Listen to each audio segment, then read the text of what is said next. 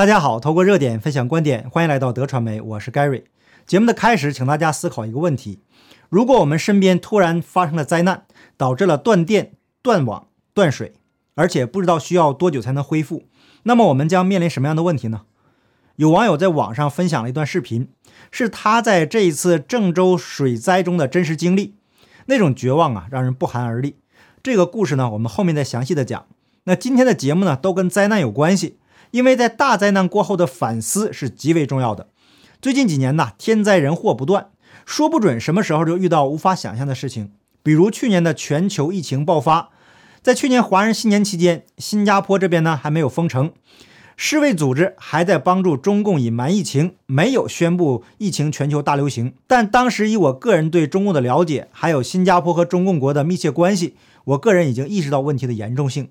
所以在大年初二，我们全家戴上了口罩，到 Giant 超市买了大量的生活物资。周围的人呢，都用异样的眼光看着我们，因为当时政府说没病不用戴口罩，而事实上，当时口罩等防疫物资都被中共国扫荡一空了。在海外啊，这个心系中共国的华人朋友，不知道你们是否记得这件事情？那当时很多人都相信政府的宣传，后来的结果呀，大家都知道了。从始至终。我都不相信所谓的主流媒体。那想要获得真相呢，就得自己去找。在推特上有大量的武汉当地的视频，所以呢，我个人当时就意识到，保持人与人之间的距离和戴口罩是非常重要的预防手段。虽然说口罩不一定百分之百有效，但是戴上了总是好的。那为了避免人群的聚集，所以啊，我们选择大年初二，也就是新年假期刚过，大家都开工了。超市的人不一定多，这样呢就减少人与人之间的接触。看着周围的人这个奇怪的眼神呢，我就在想，以后有你们难受的。那因为那个时间戴口罩的人很少，而我们全家都戴着口罩，这也不能解释为什么。解释多了呀，别人会以为你们是疯子。那后来新加坡突然宣布封城的时候，所有的超市被抢购一空，当时那种气氛呢，相信很多新加坡人应该还记忆犹新。那要知道，当时在抢购的时候啊，又是大量的人群聚集，这又增加了病毒传播的风险。而那天呢，我们全家就待在家里，看着周围发生的这一切。那新加坡毕竟是发达国家，很快啊，新的物资就全部到位了。可这件事情啊，会不会让人后怕呢？如果当时的疫情比想象中的还要严重，如果无法及时从其他国家买到足够的物资的话，那会不会有灾难性的后果呢？对于大家都关心的疫苗问题，我会不会又是先知先觉的那个人呢？那最近很多期都没有说疫苗了，我个人觉得该说的都说了，在没接种之前说还有意义，那这个时候再说意义已经不大了。这一次呢，我还是跟大多数人做出了不一样的选择。那我个人呢也不反对疫苗，台湾的高端疫苗已经出来了，据说副作用很少，唯一的缺陷就是没有进行完三期实验。但是我相信台湾人的人品和技术。人品放在前面，那蔡英文总统也宣布了要接种高端疫苗了。那当然了，我个人不会给出具体的建议，因为有朋友在节目下面留言问我的建议，所以就多说了一句。那么回到今天的节目主题：大灾难后的反思。今天是一九七六年唐山大地震二十五周年。早晨的时候啊，这个话题上了微博的热搜榜，下午的时候就不见了。可见呢，一旦太多人讨论这个话题。中共的罪行又会被曝光。那前中共政治局常委、中纪委书记魏建行的撰稿人王友群博士此前就撰文揭示，当年中共高层早就知道了唐山地震预报，但是由于当时的地震专家都在政治运动中靠边站，导致地震预报被中共高层压制，最终啊酿成惨祸。那中共官方数据显示，唐山大地震导致了二十四万多人死亡，十六万多人重伤，七千两百个家庭。全家死亡，那但是啊，民间流传的死亡数字是至少六十万。那一九七六年七月二十八日凌晨三时四十二分五十三点八秒，河北省唐山市发生了里氏七点八级的地震，有感范围广达十四个省、自治区、直辖市，其中北京市、天津市受到了严重的波及。仅仅十秒钟，中国北方这座一百五十万人的工业城市顷刻间变成人间地狱，全市。交通、通讯、供水、供电中断，百分之八十以上正在酣睡的人们来不及做出任何反应，就被埋在了瓦砾之下。关于唐山地震的资料啊，网络上有很多，这里就不一一叙述了。那话题拉回到现在，同样是失去电力的情况下，我们也失去了网络。对比当年唐山地震的那个时代的人呢，我们是不是更加脆弱呢？首先遇到的问题就是我们是否有足够的现金？那别说足够了，有没有都是问题啊。这个时候信用卡无法使用，网络支付也无法使用，那更别说自动提款机了。是不是突然间直冒冷汗了呢？中共国的新四大发明：高速铁路、扫码支付、共享单车，还有网络购物，在河南这次水灾中。全部都失灵了。当时呢，整个郑州都已经瘫痪了，没有了现金，有些人只能以物换物，一下回到了原始社会。那有大陆网友就发帖说：“太可怕了，这还不是战争，仅仅是水灾，郑州就瘫痪了。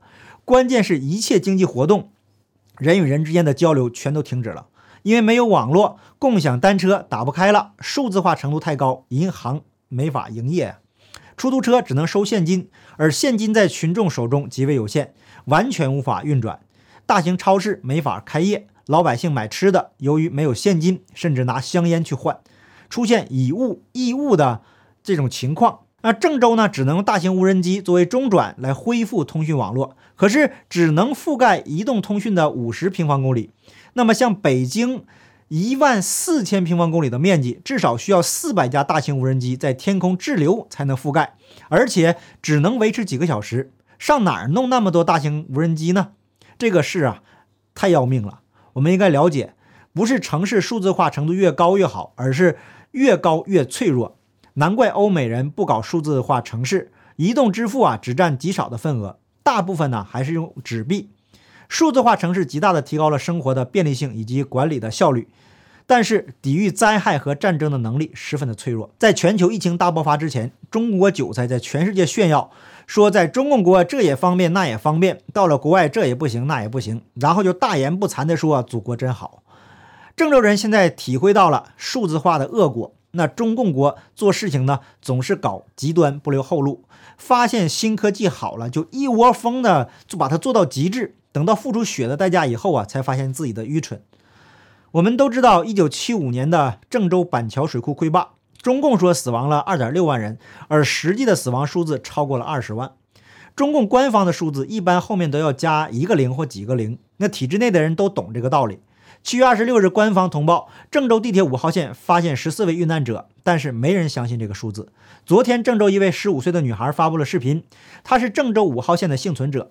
仅仅她身边就死了十几个人，当时啊正值下班高峰的时期，这个数字啊真的是不敢想象。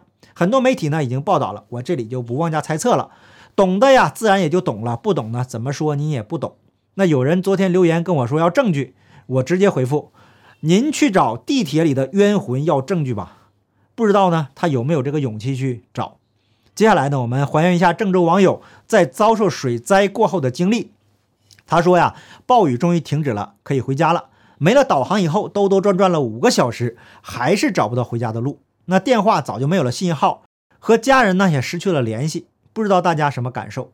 在看到这段视频的时候啊，突然意识到，随着科技的进步，我们很多人已经成了路痴，没了导航，可能家都找不到。平时走出家门以后啊，预约的、预定的这个网约车已经到门口了，那回家也是一样，要么呢就坐地铁和公交车。在突发的灾难前，这些平时习以为常的便利条件瞬间消失。这个时候才发现呢，我们什么都不会了。后来呀，他终于看到了一辆出租车，立刻就冲了过去。那司机问了一个让他绝望的问题：“有现金支付吗？”在中共国呀，人们早已经习惯了扫码支付，一般没有特殊情况，谁会带现金呢？于是啊，这位网友就跟出租车司机说：“师傅啊，这灾难面前，咱能不能讲点人情呢？”司机师傅这个时候也无奈地说：“我这新能源汽车也很快就要没电了，能跑到哪儿还真不知道，就想收点现金买点东西回去。孩子们呢也饿了一天了。”这位网友无奈地跟司机师傅说：“好的，师傅，祝您好运。”然后啊，他一路踩着水，在满是杂物的马路上寻找着能下脚的路，耳边时不时传来这样的声音：“您的手机可以借我联系一下家人吗？两句话就成啊。”可是呢，有件绝望的事情发生了，他的电话号码在没电的手机里面。在观看的视频的朋友，请您想一想，您能记住几个经常联系的电话号码呢？年纪大一点的呢，可能会记得，因为有些人可能一辈子也没换过号。